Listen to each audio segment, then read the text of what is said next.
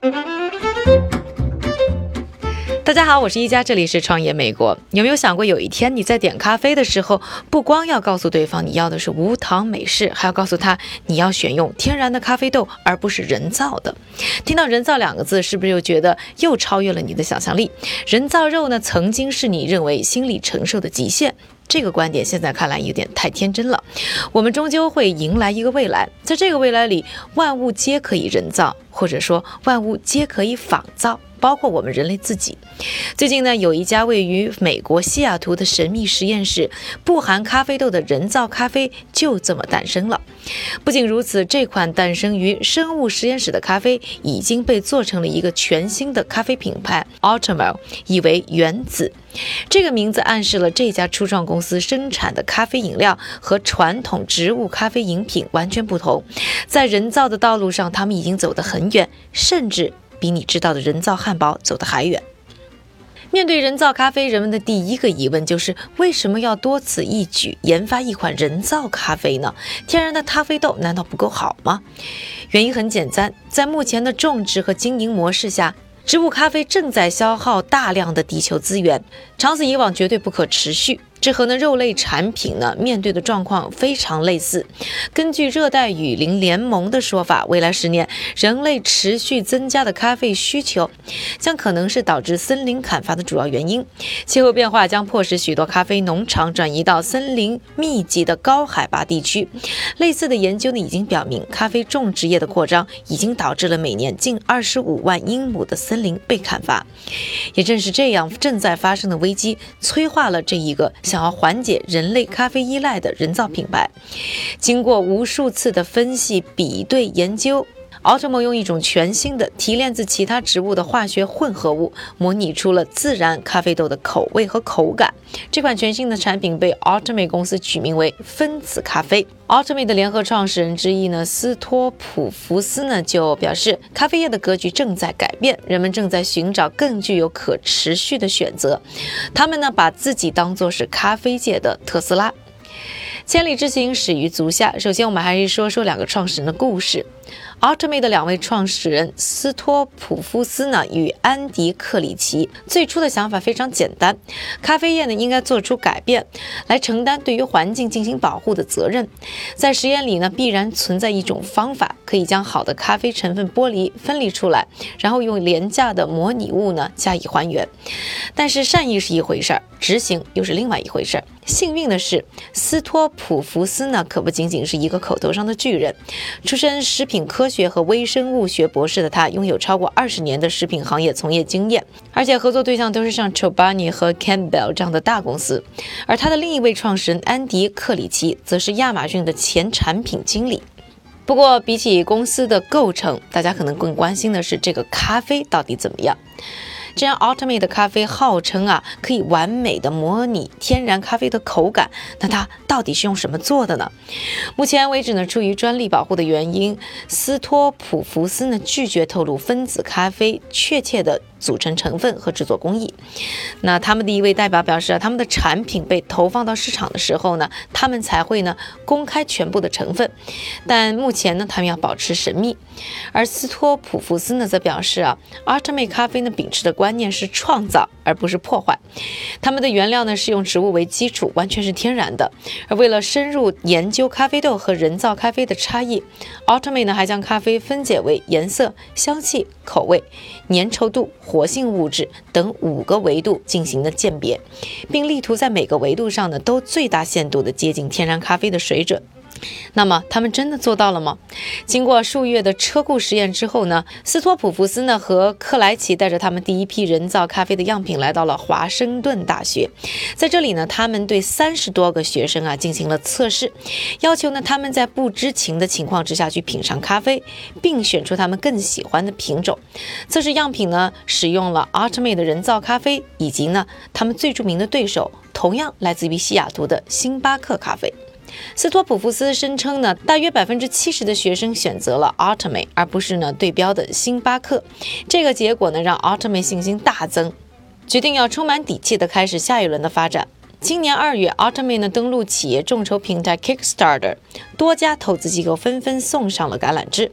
其中还包括呢热衷投资各种呢奇怪食物，李嘉诚旗下的维港投资。不久之后呢，Ultimate 宣布呢公司已经获得两百六十万美元的投资基金。Ultimate 的迅速崛起让外界大开眼界，但在 Ultimate 的诞生地西雅图这个非常讲究煮制咖啡的城市，要试图复制一款和天然咖啡口感不相上下的咖啡，似乎呢还面对呢非常复杂的挑战。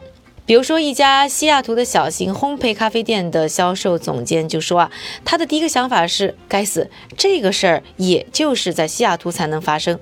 像咖啡呢这样普遍的饮品，竟然需要用人工的手段去复制。听上去呢，只有科幻小说里的世界末日里啊才会发生这样的事儿。他强调呢，咖啡是人类普遍饮用的最复杂的食物之一，在他的观念当中，离开大地的滋养，你是没有办法制造出真正有品质的产品的。尽管对人造咖啡呢持有各种怀疑的态度。这位烘焙咖啡的销售总监呢，还是承认他不会把 Ultimate 呢当做竞争对手，因为两家品牌的目标受众并不相同，而咖啡的消费群体呢又足够大，所以未来啊各种各样稀奇古怪的咖啡产品呢依然有各自的成长空间，他们与传统咖啡有可能会井水不犯河水。他觉得呢，不断的尝试和试验呢，去寻找一些更好的消费替代品也是有必要的。这可以迫使人们去思考他们真正需要的是什么。但 Ultimate 的所作所为呢，也可能会引起一些意想不到的效果。根据呢气候研究所2016年的研究，全世界大约有2500万名以种植咖啡为生的农民，咖啡生产的供应链为850万人提供了生计。在这个链条当中呢，很多地区的经济结构十分的脆弱，特别是随着气候问题的日益严重，埃塞俄比亚和越南这两个世界咖啡的主要产地面临了五十年内气温大幅度升高的危险。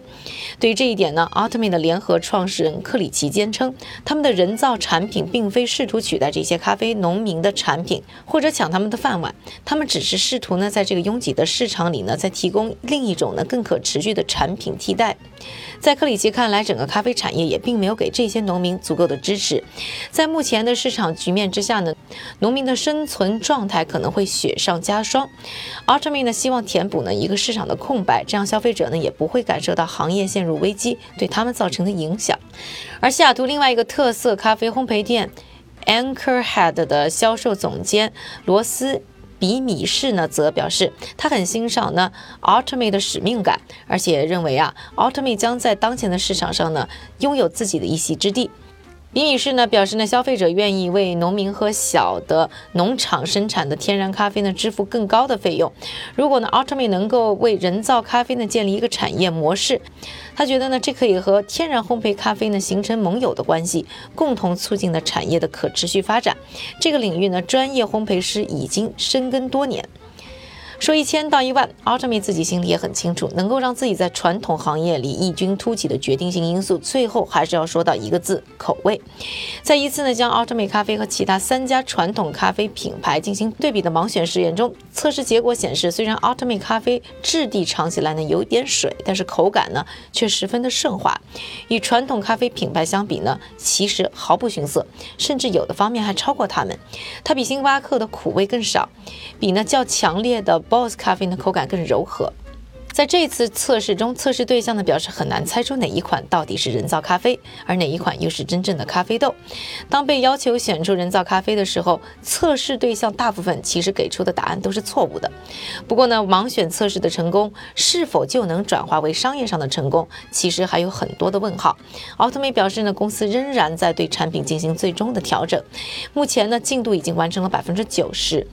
这款新产品预计会在二零二零年，就是明年一月份上市销售。我自己啊也非常的期待。今年六月呢，两位创始人搬进了位于西雅图的新办公室。并开始紧锣密鼓地扩张团队。他们要建立一个新的实验室和试验团队，其中包括来自瑞士苏伊士应用科学大学的一群的咖啡化学专家。该大学呢，卓越咖啡研究中心呢，就是世界领先的咖啡研究机构之一。与此同时呢，Ultimate 呢也正在试图将自己打造成一个另类、有趣、时尚的品牌。在有着强烈波普风格的公司网站上，每个创始人和员工都拥有自己的绰号，类似于呢。在阿里巴巴的花名，像猴精、熊抱，公司甚至呢还在官网上专门设置了人造咖啡的粉丝俱乐部。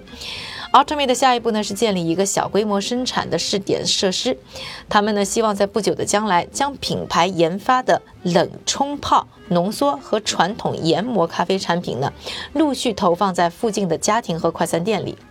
创始人之一的斯托普普斯呢说，他们觉得自己很幸运，因为他们的投资人不是那个典型的。因为他们的投资人并不是那种典型的利欲熏心的商人，他们希望呢，Automate 呢可以专注于人造咖啡技术，尽可能的做出最好的咖啡。以上就是关于人造咖啡 Automate 的故事。这样的咖啡你是否也会选择呢？你是否也会关心在食品餐饮行业当中存在的可持续问题呢？欢迎关注我们的微博、微信，给我们留言。微博关注陈一佳或者创业美国，微信关注三成星球，等待你的发言。我是一佳，下期创业美国，我们下周再见。